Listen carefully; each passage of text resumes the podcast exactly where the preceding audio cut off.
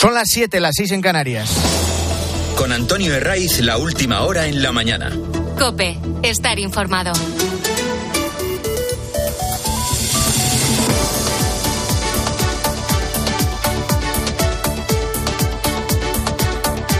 Muy buenos días, vamos ya a por esta segunda hora de la mañana del fin de semana de COPE, sábado 16 de diciembre, aquí ya todo huele y sabe a Navidad.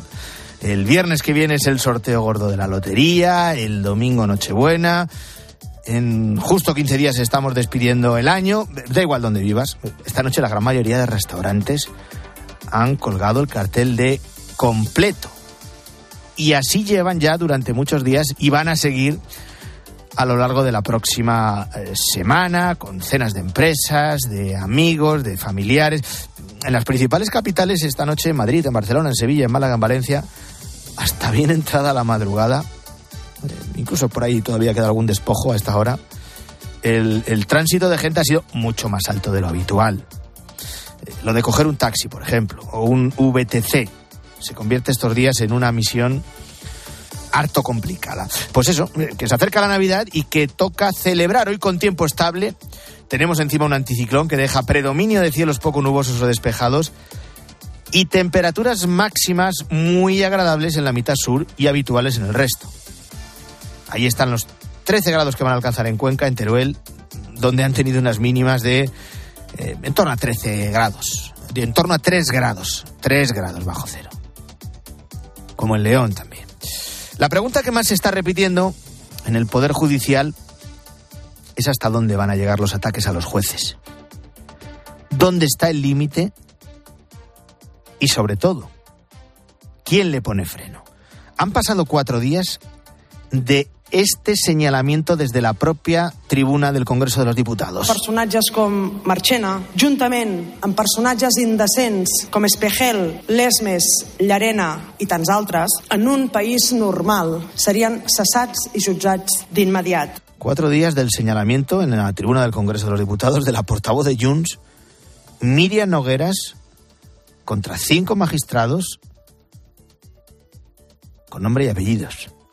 Han pasado cuatro días y todavía no hemos escuchado ni media palabra del presidente del gobierno defendiendo a esos jueces atacados. Y el marcaje no es menor. Lo has, lo has escuchado ahora mismo. La separatista Nogueras les llamó indecentes, togados franquistas, además de aventurar que debían ser cesados y juzgados por intentar acabar con Cataluña. Lo esperado, o mejor, lo deseable, que Pedro Sánchez se hubiera reunido de forma inmediata con el presidente del Poder Judicial ante un ataque sin precedentes. Y no, ese encuentro no se ha producido. Tampoco tenemos constancia de que ni siquiera se haya puesto en contacto con él vía mail, que es muy rápido, y para nada invasivo, vía llamada telefónica, vía WhatsApp, nada. No tenemos constancia de ese contacto para mostrarle su apoyo.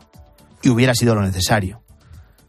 De una lógica institucional evidente, pero también es cierto que habría escondido no poca hipocresía, teniendo en cuenta que Miriam Nogueras, su partido, Junts, es socio prioritario del PSOE. Sus siete votos han sido imprescindibles para que Sánchez siga Moncloa.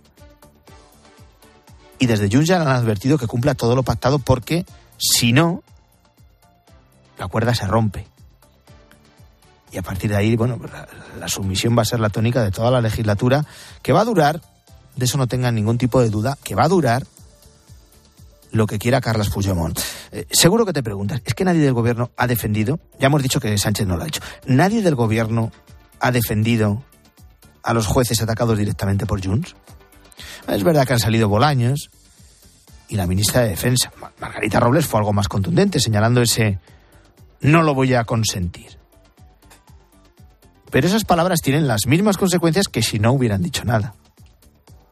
Porque en el acuerdo que su partido, el PSOE, firmó con el fugado, aparece lo del lawfare, lo del supuesto acoso de la justicia o de determinados jueces contra partidos y políticos concretos. Y eso no lo han borrado. Y por eso, el discurso del presidente del Poder Judicial ante el propio ministro de Justicia, Félix Bolaños, tiene un peso considerable. Con ese déjennos en paz que pronunciaba Vicente Aguilarte. Hoy somos testigos de frecuentes e injustos intentos de deslegitimación del Poder Judicial, protagonizados en ocasiones por representantes de los poderes públicos a quienes la efímera tribuna de que disponen les facilita la diatriba. Lo vimos el martes en el Congreso y en el Senado. Por favor, rebajen la tensión, déjennos en paz. ¿Qué va a ser lo siguiente? Cualquier cosa. Sobre todo viendo la pasividad con la que actuó el martes la presidenta del Congreso. No es que no pidiera en el momento a Nogueras que rectificara y tampoco después, no. Es que no hay previsión de que lo vaya a hacer. Francina Armengol, que lo poco que lleva al frente del Congreso ya ha dado sobradas muestras de para qué está ahí. Y no está para proteger la institución o para desempeñar al menos un papel neutral, que es su misión ha convertido la presidencia de la Cámara en una terminal más del partido que la nombró. Por eso no exigió a la portavoz de Junts que retirara sus palabras, ni se espera que atienda a la petición que ha registrado el PP para que lo haga después de lo que se escuchó desde la tribuna del Parlamento el martes. Luego está lo de la reunión anunciada por Junts entre Sánchez y Puigdemont. ¿Cuándo? ¿Cuándo se va a producir? Es lo que tratan de ocultar desde el PSOE. Y no entendemos por qué. Cuando deberían abrazarse y besarse en público sin ningún tipo de complejo. Por las dos partes, ¿eh? Uno porque sigue Moncloa gracias a los siete votos de Jules. Y en el caso del fugado, porque va a poder volver a España libre de todo delito. Regresará victorioso y triunfal con una amnistía a la carta en el zurrón que le va a evitar pasar por la cárcel donde sí estuvo Uriol Junqueras y sin ni siquiera ser juzgado. Así que lo coherente, eh, para ellos, claro, no para el resto, sería que ese encuentro se produjera cuanto antes. Con una sesión de fotos eh, propia de una boda. Aunque en este caso el matrimonio sea de conveniencia. Y aunque moleste y cabree esa foto, esa imagen a una gran parte de españoles, incluidos aquellos socialistas que siguen manteniendo que lo de ir de la mano de Puigdemont es un despropósito y también muy peligroso. Me molesta que, sinceramente, ver a, personas a las que todos tenemos que respetar en sus cargos, que se tengan que someter a la voluntad y al capricho de... O sea, es que bailar al son y a los caprichos de Puigdemont, sinceramente, no puede traer nada bueno para nadie es el presidente de Castilla-La Mancha, que aseguró que antes de votar a favor de la ley de amnistía habría abandonado su acta en el Congreso, lo que por cierto no deja en demasiado buen lugar a los ocho diputados castellano-manchegos en el Congreso que esta misma semana han apoyado de viva voz el primer trámite de la amnistía. Eh, lo primero no lo, no lo hemos tenido oportunidad de comprobar, lo de que Paje habría abandonado su acta de diputado. Lo segundo sí y es lo que cuenta. Y luego la que es sin duda una de las imágenes del día la encontramos en Ucrania, en las dependencias municipales de un pueblo de la región más occidental del país que es Transcarpatia, casi en la frontera entre Rumanía y Hungría. Viendo el vídeo, para que nos hagamos una idea, todo ocurre en un espacio muy parecido al salón de plenos de un ayuntamiento de un pueblo no muy grande de España, de 500, de, de, de 1000, de, de, de 2000 habitantes, no más. En esa reunión, pleno, comisión, consejo, como lo quieran llamar, los representantes municipales de este pueblo ucraniano, de Kersky, estaban debatiendo sobre el presupuesto municipal para el próximo año. Según se ve en el vídeo grabado por el circuito interno, hay un momento en el que un miembro del partido de Zelensky interrumpe la sesión se llama Sergi Batrin, tiene 54 años y eleva el tono. ¿Puedo decir algo? Pregunta. ¿Puedo hablar? Y de repente saca varias granadas de su bolsillo y las hace explosionar. Este es el momento.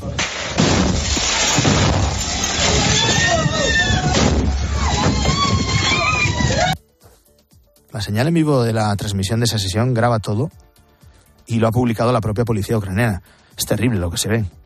Se ve la detonación y cómo la propia explosión impacta contra la treintena de personas que asistían a lo que es una sala no muy grande. Ya digo que es como el salón de plenos de un ayuntamiento español, pues eso, de 500, de 1000 habitantes, de 2000, no más. Según se puede comprobar en las imágenes, hay asistentes a los que esa granada o esas granadas que lanza les explotan en los mismos pies. Según han informado medios ucranianos, el ataque ha dejado al menos un muerto y 26 heridos. Ahora la policía de la región ha iniciado las pesquisas y hasta el lugar se han trasladado agentes eh, expertos en explosivos y peritos forenses y se investiga este suceso como un presunto acto terrorista. Están pasando más noticias en este sábado y te las voy a contar ya en titulares con Luis Calabor quiere su parte. El primer ministro húngaro, Víctor Orbán, solo levantará el veto a la ayuda a Ucrania si Hungría recibe los fondos europeos bloqueados. Ha rechazado la entrega de un nuevo paquete de 50.000 millones a Kiev por parte de Bruselas. Las negociaciones continuarán ya en 2024. Petición ante el juez. El ex vicepresidente del gobierno, Rodrigo Rato, pide que se anule la causa que investiga el origen de su fortuna en la primera sesión del juicio. Rato considera que la mayoría de pruebas se obtuvieron de forma ilegal y el registro de su vivienda vulneró su derecho a la intimidad. Juicio. Libertad con medidas cautelares para el único sospechoso de la muerte de Esther López en Transpinedo, Valladolid. La chica desapareció el 13 de enero y su cadáver fue encontrado días después en una cuneta. El informe de la Guardia Civil concluye que la mató en un arrebato en caliente. Así llegamos a las 7 y 12 minutos. Seguimos en la mañana del fin de semana de COPE. Antonio de Ray. La mañana. COPE. Estar informado.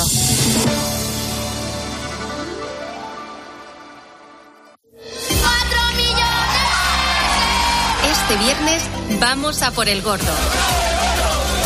Desde las ocho y media de la mañana, emocionate con el sorteo de la Lotería de Navidad en Herrera Incope. Y si te toca, Pues yo me cogería a la familia y me los llevaría a Nueva York. Síguelo también en cope.es, en tu móvil y en redes sociales. y comprueba si tu décimo está premiado. Buenos días. El número premiado en el sorteo del cuponazo celebrado ayer ha sido 39.177. 39177. Serie 36036.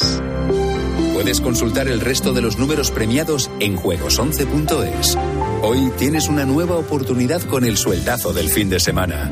Disfruta del día. Y ya sabes, a todos los que jugáis a la 11, bien jugado. Solo hasta el domingo, super tecnoprecios en el corte inglés. Lo último, lo más deseado, todo lo que más te gusta en electrónica y electrodomésticos con hasta un 20% de descuento. Con las tecnoventajas de los tecnoprecios. Super Tecnoprecios, hasta un 20% en electrónica y electrodomésticos para ti o para regalar. Solo hasta el domingo 17 en el corte inglés. Consulta modelos participantes. Antonio de Ray. La mañana. COPE. Estar informado. Su nombre es Alex Batty, es británico. Desapareció en España, en Málaga, en 2017, cuando apenas tenía 11 años. Un niño. Ahora, Alex Batty ha vuelto a ser noticia porque seis años después ha aparecido en Francia mientras deambulaba por una carretera cerca de Toulouse. ¿Qué ha pasado durante todo este tiempo? ¿Qué ha pasado durante esos seis años en los que a este pequeño, entonces de 11 años, se le había perdido la pista? Hemos conocido que no desapareció. Se fue con su madre y con su abuelo. Un periplo de seis años y tres países que ha terminado con el chico escapándose de su madre porque ella quería marcharse a vivir a Finlandia. Corresponsal en París, Asunción Serena. El fiscal de Toulouse ha dado más detalles del periplo de Alex Batty, que desde Málaga, donde pasaba unos días de vacaciones con su madre y su abuelo, desaparecieron y se fueron a Marruecos, donde vivieron entre dos y tres años de forma nómada, trasladándose de un sitio a otro, igual que han hecho en los últimos dos años en Francia. El joven decidió marcharse cuando su madre le dijo que iban a vivirse a Finlandia y se marchó con solo 100 euros en el bolsillo. Oui, il avait 100 euros sur lui. Euh, lui, le, Tenía le solo jeune, 100 euros y dice que su objetivo era ir a Toulouse sin que le viera mucha gente, por lo lo que andaba por la noche y descansaba durante el día. Así estuvo durante cuatro días hasta que fue encontrado. Según el fiscal, no vivía en una secta, sino más bien una comunidad espiritual. Su madre estaba obsesionada con los paneles solares y siempre viajaban con ellos. También ha indicado que fue objeto de abusos sexuales en el seno de su familia cuando era niño, pero no desde que había sido secuestrado por la madre. Ahora está en contacto con las autoridades británicas que preparan su viaje para reunirse en Inglaterra con su abuela y tutora. Un arrebato en caliente. Esta es una de las conclusiones principales de la Guardia Civil sobre la muerte de Esther López, la joven de 35 años de Traspinedo, en Valladolid, cuyo cuerpo sin vida apareció en una cuneta hace casi dos años. Un arrebato en caliente que pudo tener Oscar, el único sospechoso de haberle causado la muerte a Esther, atropellándola de forma intencionada la noche del 13 de enero de 2022. Según la investigación, el propio Oscar se habría encargado de simular o preparar la escena en la que fue hallado el cadáver casi un mes después. Lo localizaron el 5 de febrero. Ahora te cuento más detalles de esta investigación, pesquisas a las que ha podido acceder la COPE. Pero antes, este viernes, tras haber leído la investigación de la Guardia Civil, la jueza ha citado por segunda vez al único implicado, al único sospechoso, a Oscar. Le ha tomado declaración. ¿Y qué ha decidido la juez, Laura Ríos? Libertad para el principal investigado por la desaparición y muerte de Esther López en Traspinedo. La decisión la conocía el entorno de la joven a las puertas del juzgado de Valladolid, donde ha comparecido Óscar. Se han vivido momentos de gran tensión ante el fuerte dispositivo policial.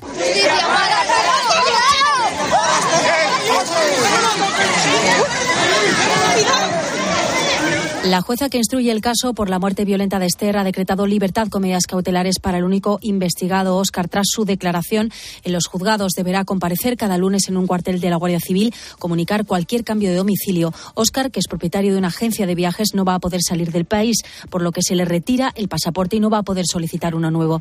La jueza entiende que no concurren los requisitos necesarios para decretar prisión y descarta la posibilidad de fuga. Sara Nieto es prima de Esther, rota por el dolor y con lágrimas en su rostro, se revelaba contra la decisión judicial. ¿Qué te voy a decir? Mi prima está enterrada y él está en la calle va a pasar las navidades feliz con su familia y nosotros así. Durante una hora, Oscar se ha sometido al interrogatorio dirigido por la jueza Sonsoles Ortega. Tan solo ha renunciado a responder a la acusación. En todo momento, su actitud ha sido fría. Casi dos años después, no ha sabido explicar por qué ordenó la modificación de la centralita de su coche ni en qué taller arregló un golpe que la Guardia Civil ve compatible con el atropello intencionado de Esther. Una declaración que se ha tomado tras, como te decía, un informe muy preciso de la UCO, de la Unidad Central Operativa de la Guardia Civil, sobre lo que pudo ocurrir aquella noche. Es que además, en las últimas horas, a la jueza le ha llegado otro informe de la agrupación de tráfico que investiga accidentes.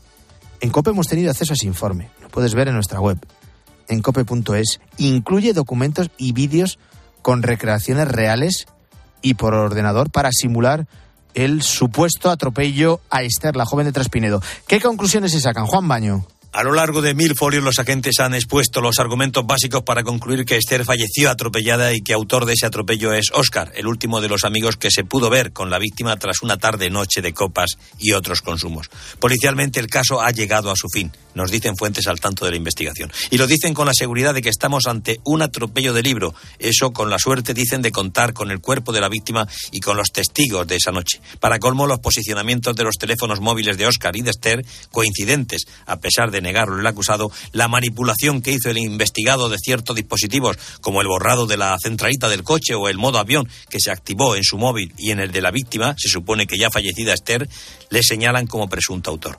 Oscar consultó la tarde del día siguiente hasta ocho veces la zona en la que luego apareció el cuerpo. Hay una laguna de dos días, reconocen estas fuentes, en la que no se puede determinar con certeza dónde estuvo el cuerpo. Los investigadores apuntan a un arrebato en caliente como origen de la agresión, el atropello deliberado de Esther a 45 kilómetros por hora.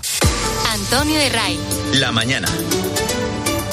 Cope, estar informado. Es cuestión de tiempo solo falta la fecha y el lugar. Lo único seguro es que va a ser en el extranjero. Te hablo de la reunión entre Pedro Sánchez y Carles Puigdemont, que ya han anunciado desde Junts y que del gobierno en bloque, al menos eh, por el momento, no confirma. Les da así como asquito. Qué raro tiene reunirse con el que es tu socio prioritario.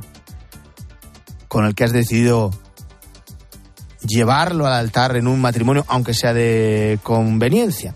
Bueno, pues de ese encuentro, de esa reunión que van a mantener, se da por segura. Puigdemont y Sánchez, la ministra María Jesús Montero no da detalles. No tenemos previsto, no tenemos en la agenda una reunión, sí con el señor Aragonés, presidente de la Generalitat. Qué bien funciona la factoría de marketing de Moncloa, cómo hace que el argumentario lo sigan a pies juntillas todos y cada uno de los ministros. Lo que parece seguro es que en ese encuentro eh, no habrá eh, fotografía, ya veremos si no la filtran los separatistas.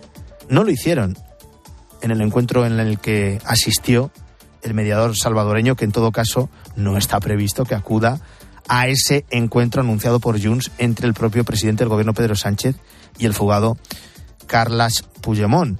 Reunión, toda apunta, se produciría ya entrado el 2024 y sobre el que algún dirigente socialista recomienda que se retrase el mayor tiempo posible. Ricardo Rodríguez, buenos días. Buenos días. La sacudida de esa reunión pactada pesa en las alturas del PSOE. Sin embargo, ha sido una exigencia de Carles Puigdemont desde el arranque mismo de las negociaciones en busca de legitimidad y ha formado parte de los acuerdos sellados entre Santos Terdán y Jordi Turul para la investidura de Pedro Sánchez. El compromiso pasaría por celebrar la bilateral con la llegada del nuevo año tras el traspaso de la presidencia de turno de la Unión Europea. Ante los efectos colaterales laterales, socialistas aconsejan a Sánchez alcanzar esa pantalla con Puigdemont ya amnistiado, lo cual ampliaría mucho el calendario. Así, aducen a COPE, la entrevista podría celebrarse en condiciones de cierta normalidad dentro del paso de gigante que representa el proceso, porque aunque desde Ferraz eviten verbalizarlo o incluso lo hayan catalogado públicamente de exiliado, lo hizo el número 3 del PSOE, el expresidente es un prófugo de la justicia. Tampoco parece conveniente regalar una foto de tanto peso cuando la legislatura apenas acaba de arrancar y quedan por recorrer numerosos hitos, entre otros los presupuestos generales del Estado. Bueno, el PSOE juega con esa puerta abierta, con intentar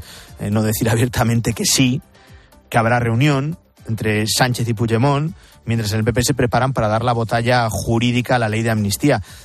Alberto Núñez Fijo ha puesto el ejemplo de Rumanía cada vez más claro que la amnistía que pretende el gobierno es muy similar a la amnistía aprobada por el gobierno de Rumanía. Por eso el PSOE no quiere que se examine la amnistía en la Unión Europea, por eso el PSOE no dejó votar en las elecciones generales esa amnistía y por eso quieren controlar para deslegitimar después la acción de la justicia. Y con ese argumento los populares reconocen a COPE que la maquinaria legal del partido ya está en marcha Maribel Sánchez. Fueron las instituciones europeas las que acabaron tumbando la amnistía en Rumanía y en la dirección del Partido Popular se esfuerzan en demostrar la similitud con la que aprobará el PSOE y sus socios en España. De ahí que tengan la vista puesta en Bruselas, incluida la opción de reclamar también la tutela de la justicia europea. Se basarán, entre otras, en la directiva contra la corrupción la de la lucha contra el terrorismo o en la transgresión del artículo 2 relativo al Estado de Derecho, la separación de poderes y la independencia del sistema judicial de los países miembros.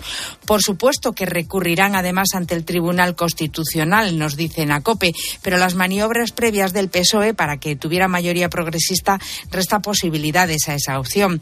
Es una estrategia complicada que requiere de un laborioso trabajo si se quiere algo más, puntualizan en Génova, que llamar la atención o utilizar los tribunales como una simple pataleta. Mientras el malestar de la justicia va a más, hemos escuchado a Vicente Aguilarte, presidente del Consejo General del Poder Judicial, quien en presencia del ministro de Justicia Félix Bolaños y del fiscal general del Estado Álvaro García era contundente. Por favor, rebajen la tensión. Déjennos en paz. Está la ley de amnistía que cuando entre en vigor tumbaría todo lo acordado en los tribunales, pero también están esas famosas comisiones lawfare con las que Junts Esquerra quiere revisar las decisiones judiciales que no le convienen. Varias fuentes consultadas por COPE quieren que ese malestar del que llevamos semanas hablando se traduzca en un paso más. Reclaman algo más que comunicados. Patricia Rossetti. Hay que poner freno a esta situación tan delirante, dicen a COPE fuentes jurídicas. No podemos estar comunicado va, comunicado viene. Eso no soluciona nada.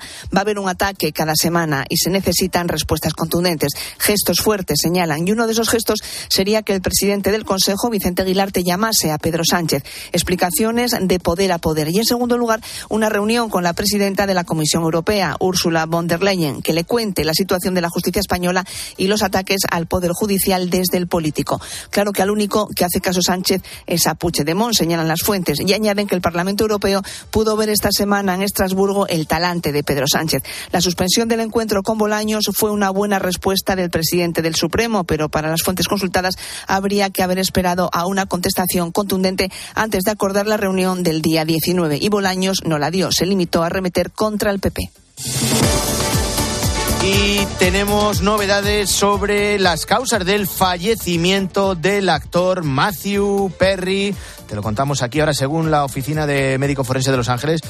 Eh, según esos análisis, los efectos agudos de la ketamina provocaron la muerte del actor corresponsal en Estados Unidos, Juan Fierro. Según el informe de la Oficina del Forense de la ciudad de Los Ángeles, el actor Matthew Perry murió por los efectos provocados por la ketamina, que provocó que se ahogara en el jacuzzi de su casa. Según este informe, la muerte del famoso actor, uno de los protagonistas de la serie Friends, ha sido declarada accidental. El informe confirma también que Perry no tenía en su organismo otras sustancias como alcohol, cocaína o heroína. El protagonista de Friends llevaba nueve meses sobrio, pero se estaba sometiendo a una terapia de infusión de ketamina, una droga utilizada en tratamientos terapéuticos para combatir la depresión y la ansiedad. Perry reconoció en sus memorias, publicadas el pasado año, que durante toda su vida adulta había tenido que hacer frente a sus adicciones al alcohol y a los barbitúricos. Síguenos en Twitter en cope y en facebook.com barra. Antonio de Ray. La mañana. Escuchas Cope. Y recuerda, la mejor experiencia y el mejor sonido solo los encuentras en cope.es y en la aplicación móvil.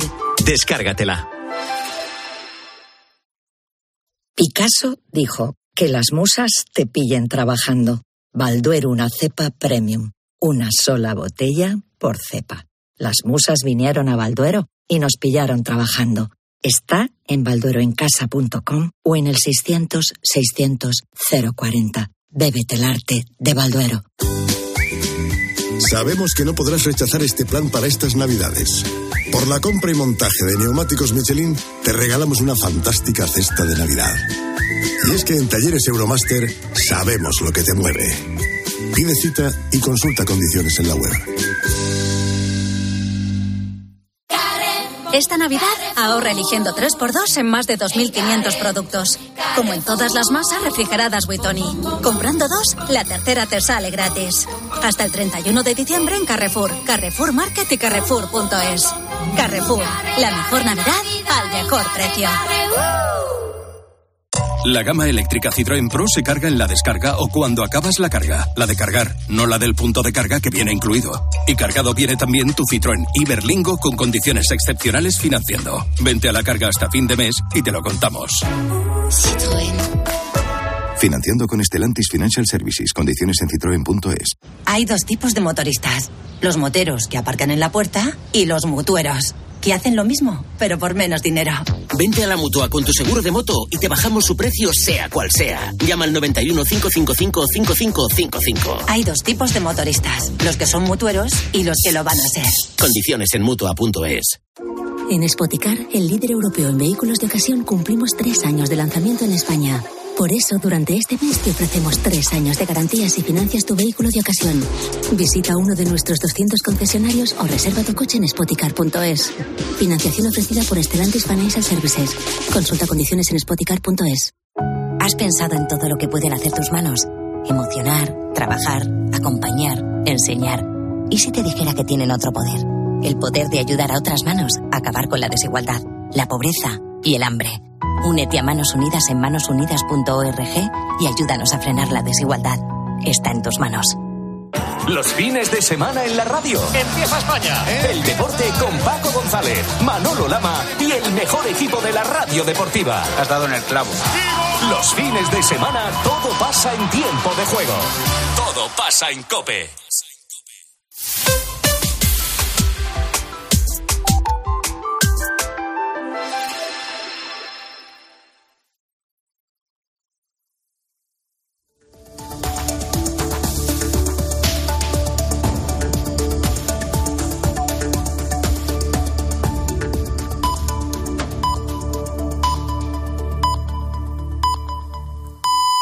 Son las siete y media, las seis y media en Canarias. Con Antonio Herraiz, la última hora en la mañana. Cope, estar informado. Muy buenos días, bienvenidos si eres de los que te incorporas a esta hora la mañana del fin de semana de Cope, sábado 16 de diciembre. Enseguida te cuento más noticias del día. Ahí está la defensa del Poder Judicial ante el señalamiento de jueces con nombres y apellidos desde la tribuna del Congreso. Ahí está también el inminente relevo del Partido Socialista Valenciano con un retiro dorado que le han ofrecido a Chimo Puig como embajador de la OCDE. Eh, pero antes, ya ha pasado la mitad, primera mitad de diciembre, eh, esto sí que es un paso de Ecuador de mes eh, de los más esperados. Y nada, en apenas cinco días, seis, el viernes, estaremos hablando de premios, de pedreas, de alegría, de emoción, con sonidos como estos.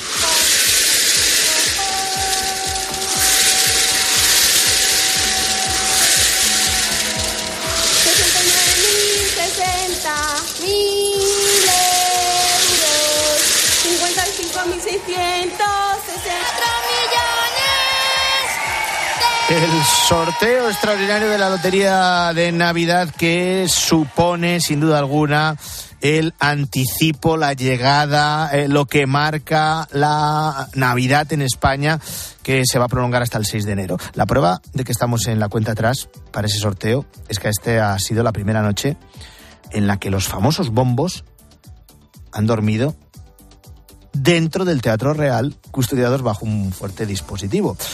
Eh, uno grande, un bombo grande de 850 eh, kilos, eh, que está listo para coger, atento, 100.000 bolas, una por cada número sorteado, el otro un poco más pequeño, 450 kilos, y en el que se van a meter 1.870 bolas que corresponden a los distintos premios. Todo eso se encuentra atento a 16 metros de profundidad. También las liras, la trompeta, la copa, que sirven para transportar todas las bolas. Eh, antes de pasar a ser custodiados, eh, todo ha sido revisado de forma minuciosa. Eduardo Obies es el subdirector de Recursos Materiales de Loterías. Hemos comprobado que están perfectamente. También hemos revisado que han llegado bien las bolas y se han vuelto a presentar por los redatarios públicos. Lo que vamos a hacer ahora es bajarlas a menos 16, que no son 16 pisos, sino es la cota, es decir, 16 metros hacia abajo donde estamos ahora. Y ahí van a estar vigilados 24 horas, 7 días a la semana, hasta el día 22. Sorteo de la Lotería de Navidad de este viernes 22 de diciembre que vas a poder escuchar, seguir en directo en un programa especial de Herrera en Cope con María José Navarro al frente. Ahora te cuento más noticias con Luis Calabor. El Poder Judicial se defiende ante el señalamiento de jueces. El presidente del Consejo General del Poder Judicial, Vicente Aguilarte, eleva el tono y lanza un déjenos en paz tres días después del ataque de la portavoz de Junts desde la tribuna del Congreso. Ante el ministro Bolaños, Vicente Aguilarte mira al gobierno y recuerda que ningún poder del Estado puede ser cómplice de estas campañas ni con sus, sus actitudes ni con sus silencios. El Partido Socialista de Valencia celebra un comité que abre la puerta a la salida de Ximo Puig. El expresidente valenciano perdió las elecciones el pasado 28 de mayo. Es senador por designación autonómica y hay una propuesta del gobierno para que sea embajador de la OCDE. Bush estaría dispuesto a aceptar ese retiro dorado con sede en París. Y las necesidades de las personas más vulnerables, como infancia o mayores, se pierden entre tanta noticia de actualidad. En Cruz Roja acompañan cada día a quienes más lo necesitan, sin dejar a nadie atrás, y esto es gracias a personas que, como tú, se hacen socias. Para seguir estando al lado de quienes más lo necesitan es imprescindible tu apoyo y compromiso. Visita cruzroja.es y acte socio. Victoria de Osasuna para abrir la decimosexta jornada de Liga Raúl Iñares.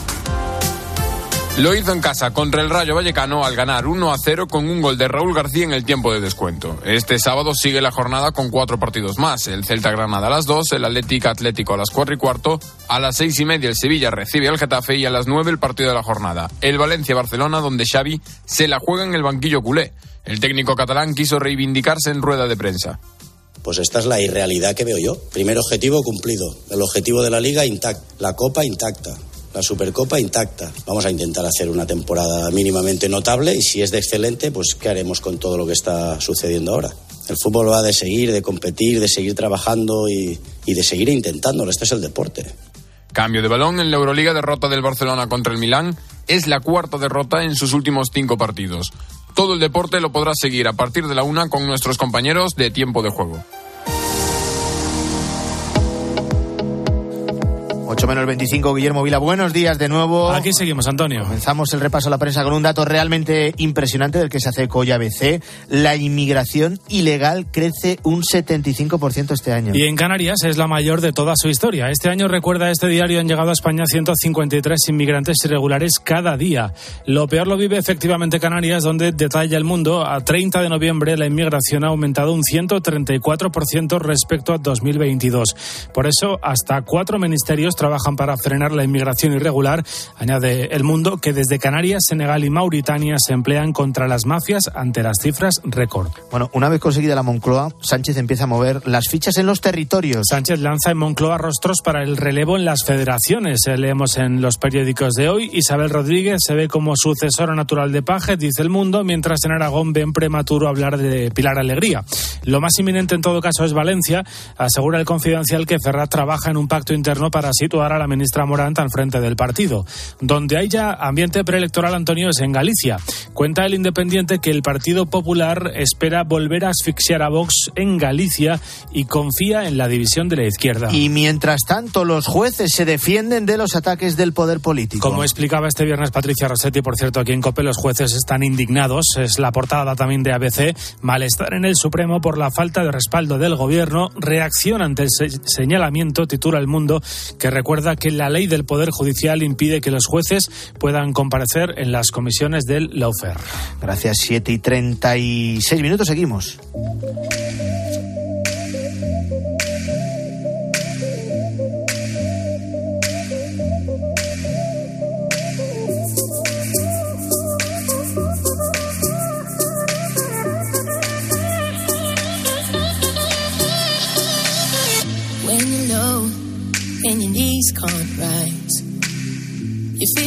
Seguramente que si eres una persona con cierta edad, no hace falta que seas excesivamente mayor, te resulte familiar este sonido.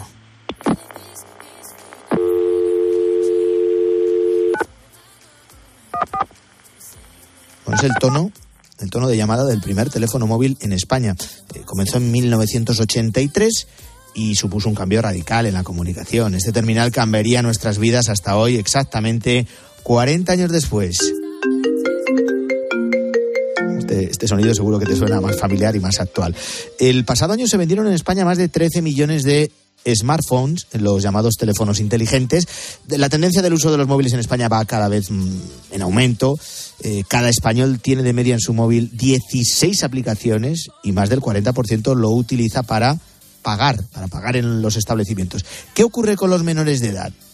Que cada vez acceden antes a ellos y con menor control.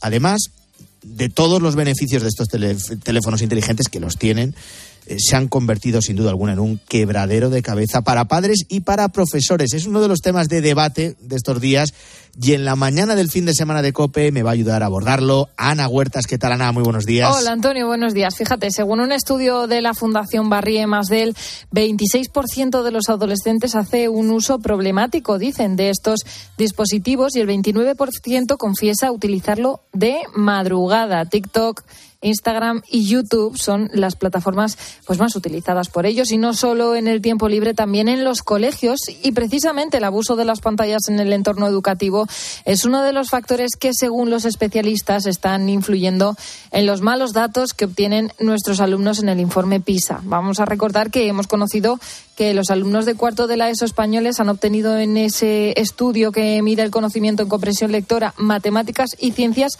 los peores resultados de la historia el debate sobre si es bueno o no permitir usar los teléfonos en los colegios e institutos se ha visto incrementado en las últimas semanas. Algunas comunidades autónomas ya tienen en marcha medidas severas. Lo tienen prohibido en Galicia, en Castilla-La Mancha, en Andalucía, en esa misma eh, línea la Comunidad de Madrid. Lo reguló hace un par de cursos para mejorar el rendimiento académico, para luchar también contra el acoso escolar. Y luego Cataluña irá también en esta, en esta dirección eh, a partir de enero. De media, los niños españoles obtienen su primer móvil a los 11 años y en primero y segundo de la ESO pues ya tienen acceso a Internet con todo lo que esto conlleva. Jorge Flores es el fundador de la Asociación Pantallas Amigas. La edad, no hay una edad, es cuando las familias estén preparadas y dispuestas, vayan a dedicar el tiempo necesario para acompañar. Tú le puedes dejar un móvil si acompañas debidamente. Lo mismo que hay niños que tienen la suerte de esquiar con 5 y otros que, que esperan los 18. En la generalidad podemos decir que por debajo de los 12 años es normalmente irresponsable. Aquí desde el Ministerio de Educación su titular Pilar Alegría ha ido variando su posición desde aquel primer no se pueden poner puertas al campo que dijo la propia ministra a proponer la prohibición de los teléfonos móviles en las aulas de primaria y de secundaria. La propuesta de partida del Ministerio establece un uso de cero minutos en primaria y en secundaria que el uso de estos dispositivos se realice bajo supervisión y demanda del docente. Una propuesta que ha analizado en COPE la presidenta del Consejo Escolar del Estado en Canarias, Natalia Álvarez. Nosotros lo que vamos a hacer ahora, desde como órgano colegiado de participación, es un debate interno, un estudio técnico y a partir de ahí, pues, eh, hacer propuestas para que el uso de los móviles sea positivo. El móvil se puede utilizar en clase, pero se puede utilizar desde un punto de vista educativo. Y no es lo mismo una edad infantil, una edad de primaria, de la ESO, que una edad, por ejemplo, de trabajo como se hace en bachillerato. Este es uno de los peligros que nuestros hijos, eh, nuestros niños, nuestros adolescentes toman como referencia a los denominados influencers, eh, proponiendo peligrosos retos o, por ejemplo, dando consejos sanitarios sin tener ningún tipo de cualificación. Y ojo porque en España ya hay más de un millón de niños menores de 11 años con un teléfono móvil en la mano. Antonio Rial es profesor de psicología de la Universidad de Santiago de Compostela. Los chavales, eh, como consecuencia de tener un móvil a edades muy tempranas y utilizarlo sin ningún tipo de supervisión, termina invadiendo su rutina, su día a día y termina teniendo un impacto a nivel de convivencia pues muy grave, muy serio. A nivel emocional pues joder, implica incluso llegar a, multiplicar por cinco o por seis las tasas de depresión, a nivel de salud mental, a nivel emocional, a nivel de aprendizaje se está volviendo en su contra. En los últimos años se han multiplicado los centros que han ido estableciendo regulaciones a las pantallas, pero es simbólico el caso del Instituto de Secundaria Reyes Católicos de Egea de los Caballeros en Zaragoza. Que se ha convertido en el primer espacio libre de móviles tras una votación de más de 300 personas entre familias y profesores también. Los alumnos, profesores y resto del personal de este centro educativo de las cinco villas tienen prohibido usar el móvil en el instituto en horario lectivo entre las ocho y media de la mañana y las tres y media de la tarde. Abadía es su director. Los centros educativos no son más que espejos en la sociedad. Chicos 5 o 6 que en los recreos en lugar de comunicarse del tú a tú por la palabra, etcétera, pues estaban con el móvil. Y veías esa dependencia, esa incluso muchos niños se vuelven agresivos cuando tú les confiscas el móvil y tienen que venir a buscarlo las familias. Pues bueno, porque hay una dependencia y hay un hábito eh, excesivo por el uso del móvil. Lo peor castigo que le puedes hacer a un niño, créanme que llevo tres años en la educación, el mundo educativo, es confiscarle el móvil.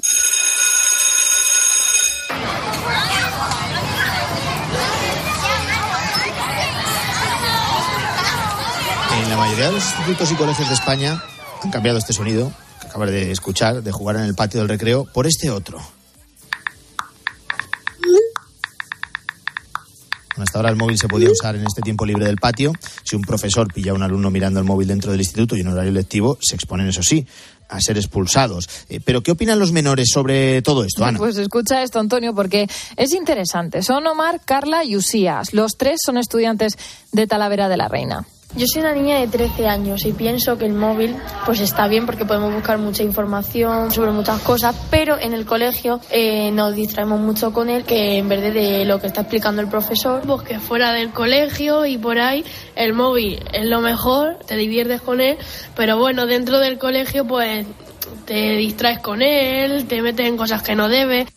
Bueno, al menos lo asumen. Los docentes también tienen prohibido el uso de los teléfonos en horario lectivo y muchos de ellos pues intentan concienciar a sus alumnos de que un mal uso acaba afectando al desempeño de las tareas. María es profesora en ese centro de la localidad toledana. Y considero que también en el colegio es una herramienta que no es necesaria. De hecho, nosotros eh, tenemos prohibido su uso dentro del centro ya que en el centro disponemos de otra serie de aparatos digitales que a los niños les ayudan en, en su etapa diaria como te puedes imaginar, estamos hablando de un debate que no es exclusivo, ni mucho menos de España. En Europa, algunos países también han optado por regular el uso de móviles en colegios e institutos. En Francia, en los centros que imparten enseñanzas hasta los 15 años no están permitidos.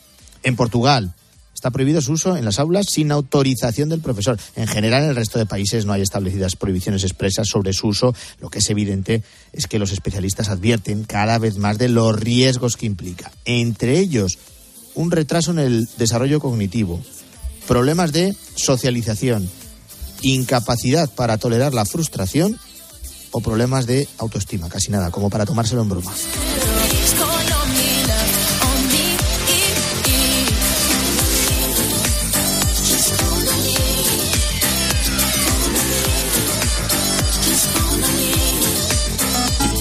Síguenos en Twitter en arroba cope y en facebook.com barra cope.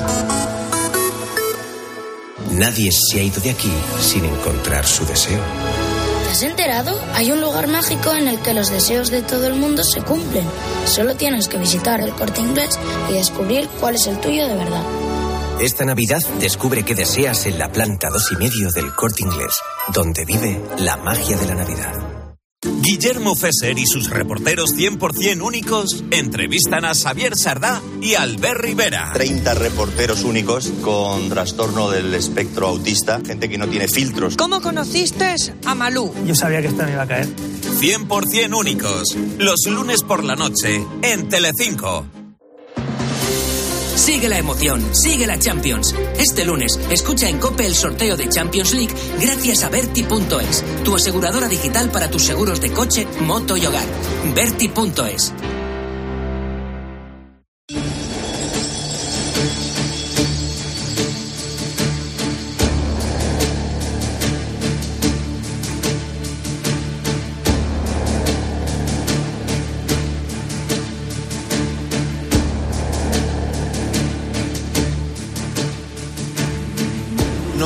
acercando a las 8 de este 16 de diciembre. Faltan justo 15 días para despedir el año. Y lo que toca a esta hora, eh, como cada sábado, en la mañana del fin de semana de Cope, es acudir a una sala de cine, que es el hábitat natural de Jerónimo José Martín. Jero, buenos días. Buenos días, ¿cómo estás? Bueno, tenemos como casi todas las semanas un cóctel interesante, con pelis buenas, regulares, malas de solemnidad. Vamos a empezar fuertes, eso sí. Todo lo que hace el barcelonés Juan Antonio Bayona genera ya de primeras una gran expectación. Se vio con el orfanato, con lo imposible y sobre todo cuando fue elegido por Steven Spielberg para dirigir Jurassic World, El Reino Caído. Esta vez el cineasta español con más proyección internacional, en esto creo que no me equivoco, Jero, vuelve a recrear con vigor la tragedia de los Andes, de la que se van a cumplir en 2024 50 años y que es, sin duda, lo hemos contado muchas veces, eh, una historia de supervivencia. Eh, Bayona le ha llamado la sociedad de la nieve. Pasa cuando el mundo te abandona, cuando no tenés ropa, te estás congelando, cuando no tenés comida y te estás muriendo. Si no comemos nos vamos a morir. ¿Comer qué? Yo no me voy a quedar acá, hay que intentarlo.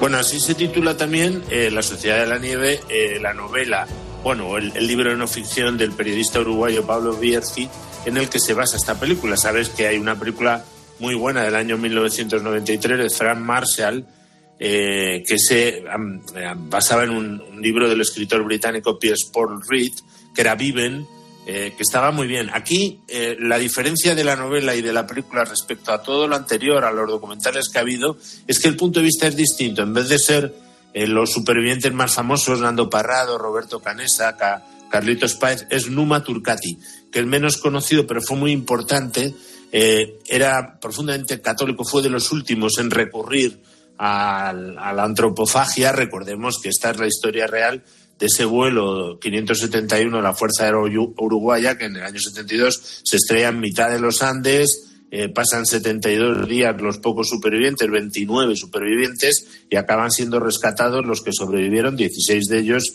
después de 72 días terribles, ¿no? Donde tienen que, entre otras cosas, comer de la carne de sus eh, compañeros fallecidos. Esta película es más coral, más claustrofóbica también, más existencial, pero a la vez es enormemente espectacular. Está rodada que te mueres en los propios Andes y en Sierra Nevada, eh, con una veracidad apabullante de los actores jóvenes, desconocidos, todos uruguayos, y a la vez conserva la veracidad de todo y también la trascendencia, cosa que se echaba mucho en falta en lo imposible y que aquí era obligatorio porque eran profundamente cristianos la mayoría de ellos, se le da un poquito de cancha a los menos creyentes, algunas secuencias más religiosas, por ejemplo, respecto a la Eucaristía, la resuelve visualmente y sí que es verdad que lo que preside toda la historia es la idea gorda que tenían ellos. No hay amor más grande que dar la vida por los amigos. Esa sentencia evangélica, que es la que marca esta película, indudablemente la mejor o una de las mejores de este año y que ya sabes que opta al Globo de Oro por ahora, porque estoy casi seguro que va a llegar a la carrera de los Oscars. Los Oscars. Notable alto le damos, casi sobresaliente. Hombre, sí, sobresaliente, vamos, casi.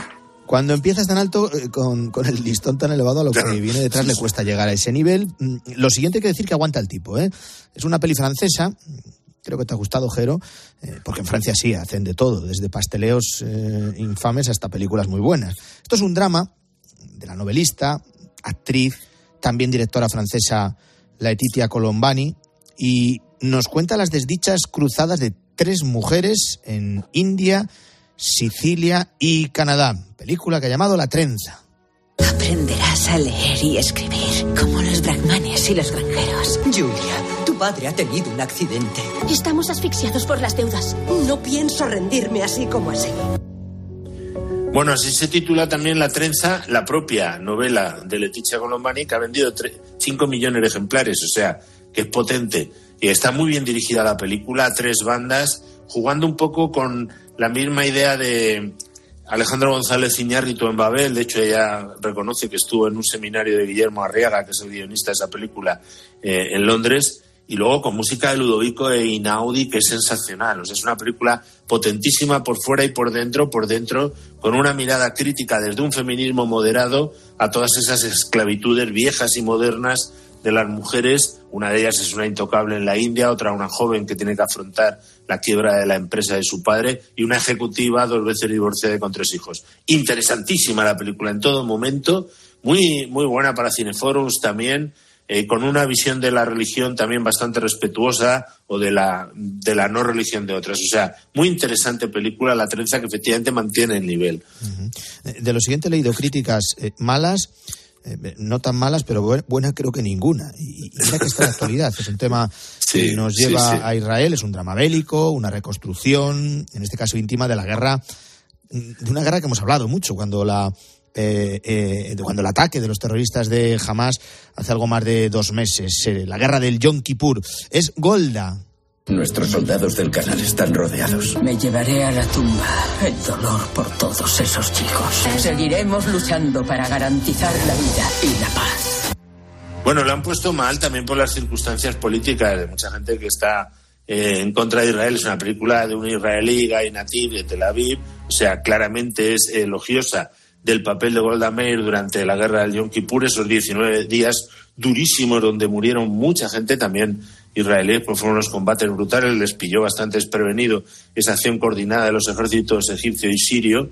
Eh, y Golda Meir estaba enferma de cáncer, es un papel sensacional de Helen Mirren. O sea que en ese sentido es una película más intimista también, las imágenes que tiene, las más valiosas son imágenes documentales y audios reales, algunos espeluznantes del ejército israelí, y luego muy interesante como también para Cineforum, o sea, en los encuentros de ella con, Ken, con este con Kissinger, que lo interpreta Liv Schreiber, fenomenal, y luego la relación con su secretaria, que está muy bien interpretada por Camille Cotten, o sea, a mí me ha gustado, Golda, dentro de las limitaciones de su Venga, vamos a ponernos modo navideño. Esto es. Con un musical. Eh, y una bien intencionada y simpática recreación de la primera Navidad. Camino a Belén. María, Dios te ha elegido a ti para tener un hijo, el rey de todos los reyes. ¿Realmente crees que este niño es el elegido? ¿Cómo se llama? Jesús. Bueno, me ha gustado a mí esta película, aunque es compleja, porque eh, Adam Anders, este productor que ha vendido más de 100 millones de álbumes ha hecho una, un musical de estos en plan de Chosen, o sea, rellenando los huecos, quizá no con tanto acierto a la hora de hacerlo, pero luego las canciones son buenísimas, las coreografías también. Antonio Banderas hace del Rey Herodes, se lo pasa como un enano, y luego la mexicana Fiona Palomo hace de la Virgen, con un planteamiento, digamos, más moderno de ella, tiene mucha personalidad, eh, y luego el San José genial, el Milo Mannheim, jovencito, se lleva muy bien, y las, las secuencias de ella cantadas por los dos son sensacionales, sobre todo un número eh, llamado Will Become Weak, que es sobre el amor conyugal en pie de igualdad de los dos. A mí me ha gustado, o sea, es la típica película para hacer un cineforum familiar sensacional. Se ha rodado en España, en Almería y en el Castillo de Santa Bárbara de Alicante. Eh, la está distribuyendo Sony a todo plan y creo que puede ser una de las películas de las Navidades. Es, es muy divertida. Luego tenemos otras dos propuestas más, que si quieres las cito, que es Teddy, La magia de la Navidad, una película danesa eh, sobre Teddy el, el osito que que actúa en un pueblo, en un pueblo eh, noruego con una niña muy divertida, muy navideña, estupenda para niños, sobre todo más pequeños. Y luego citar el documental de Brother, eh, que, en fin, está por ahí distribuido eh, por Bosco Films. Quien quiera verlo en, algún sitio que llame a Bosco Films o escriba, porque es una historia preciosa de la comunidad de franciscanos de la renovación de Newark en New Jersey, junto a Nueva York, que hacen una labor social impresionante y es la historia de un chaval franciscano ingeniero que está ahí con otros cuantos eh, eh, monjes haciendo una labor con ex sicarios, drogadictos. Es sensacional la película. Y el 13 que, bueno, el 13, la propuesta nos lleva hoy a mediodía, a las 3 menos 20, con En el corazón del mar. A mí me gusta bastante esta película de Ron Howard, recordemos que es el director de Una mente maravillosa, Apolo 13, Cinderella Man, y aquí dirige a Chris Edgeworth y a, a Gillian eh, Murphy, a Tom Holland, con la historia real del cachalote blanco que montó un pollo horrible en 1820 en Nueva Inglaterra que inspiró a Herman Benville en su famosa novela Moby Dick. Está muy bien, aunque le guste el cine de la aventura le gustará y mañana tenemos a Manolo Escobar por partida doble al mediodía y un buen western El rifle y la Biblia por la noche con John Wayne y Catherine Hepburn, una película poco habitual. Este es a las 6 de la tarde, o sea, para dejarlo como siempre, Jero, en todo lo alto. Buen fin de semana. alto. Igualmente.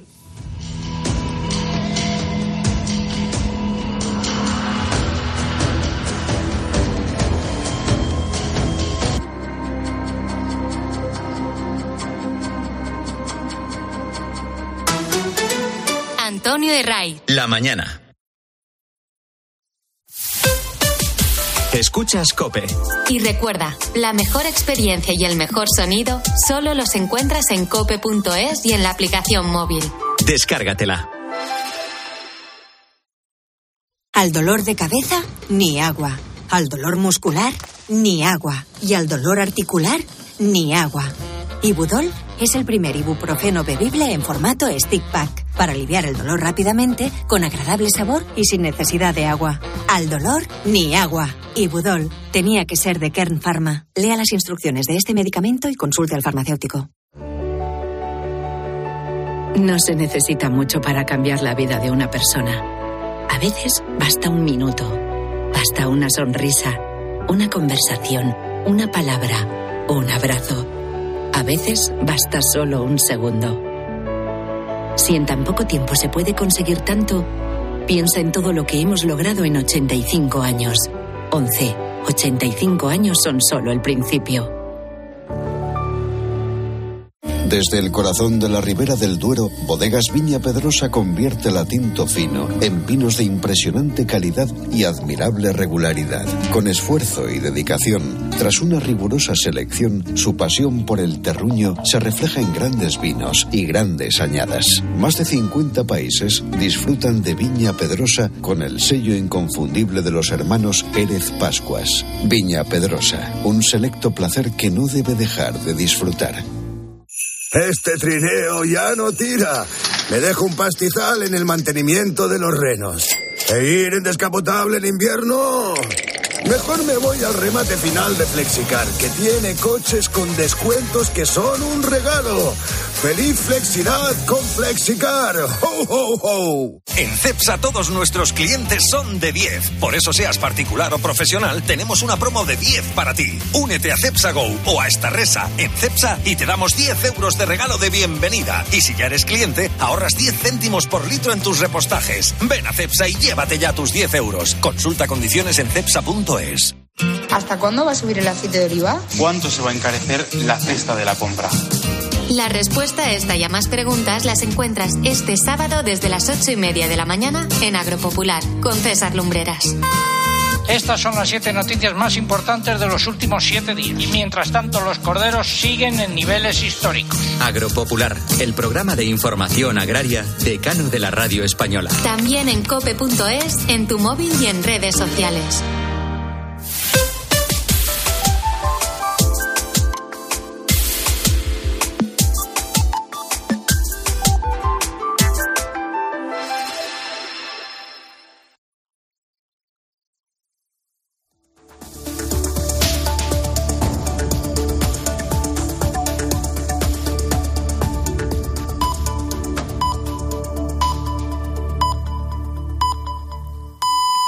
Las ocho.